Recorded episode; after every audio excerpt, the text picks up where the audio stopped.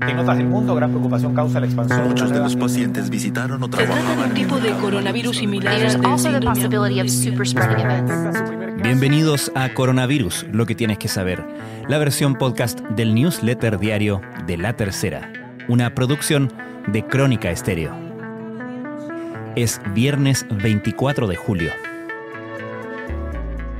Tal como adelantó La Tercera, el Ministerio de Salud anunció hoy la puesta en marcha del desconfinamiento en el marco de la estrategia paso a paso. A partir del martes a las 5 de la mañana, Colina, La Reina, Las Condes, Lo Barnechea, Ñuñoa, Tiltil y Vitacura dejarán la cuarentena para iniciar la fase de transición. Eso significa que se podrá circular de lunes a viernes hasta el toque de queda, mientras que el fin de semana se deberá volver al confinamiento. Lo mismo regirá para San Antonio y San Felipe en la región de Valparaíso. Los días de semana estarán permitidos los encuentros de hasta 10 personas al aire libre y de un máximo de 5 en espacios cerrados. Además, no puede haber desplazamiento entre quienes se encuentren en una comuna en transición a otra en cuarentena y viceversa. También el uso de mascarillas será obligatorio. Las siete comunas de la región metropolitana que entrarán en la fase de transición están entre las 10 con menor tasa de incidencia de casos activos en la región, de acuerdo al último informe epidemiológico. Las tres en el grupo que siguen en cuarentena son Providencia, San Pedro y Santiago. Estas medidas pueden ser revertidas en el caso de que tengamos cifras no favorables, advirtió el titular del MinSal, Enrique París.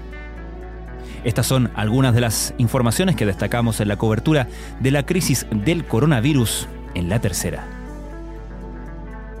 Comienza la fase de transición. Sin embargo, las personas que vivan en zonas de transición no podrán desplazarse a sectores en cuarentena o viceversa.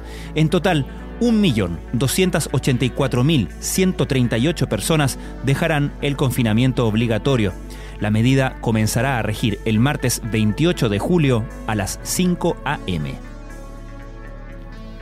La etapa de transición que disminuye el grado de confinamiento evitando una apertura brusca del comercio es el segundo paso del plan paso a paso presentado por el gobierno la semana pasada y antecede a las etapas de preparación, apertura inicial y apertura avanzada.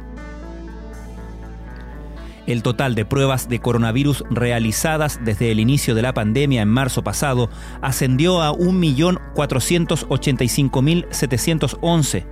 Al mismo tiempo, el total de casos totales de COVID-19 es de 341.304, con 2.545 contagios en las últimas 24 horas. En solo dos meses, un total de 281.000 pacientes se sumaron a la lista de espera del sistema público como uno de los más complejos efectos colaterales de la pandemia que obligó a suspender todos los procedimientos no urgentes para priorizar las atenciones por coronavirus.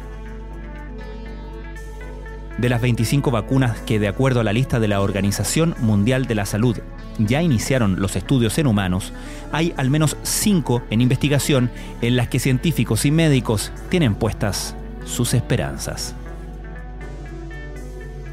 Hace una semana que Buenos Aires finalizó un segundo periodo de estricto confinamiento. Sin embargo, en los últimos días el país ha registrado su mayor cantidad de casos diarios, lo que plantea la duda de si volver a confinar. El pasar un tiempo prolongado en espacios cerrados y el incumplimiento de las medidas de distanciamiento social serían las principales razones del repunte de contagios en territorios que parecían haber superado la pandemia. Esto fue Coronavirus, lo que tienes que saber, la versión podcast del newsletter de cada noche de La Tercera. La redacción es de Alejandro Tapia, la producción de Crónica Estéreo, el podcast diario de La Tercera que de lunes a viernes te ofrece un capítulo dedicado en profundidad a un tema de nuestra contingencia. Soy Francisco Aravena, que tengan muy buenas noches.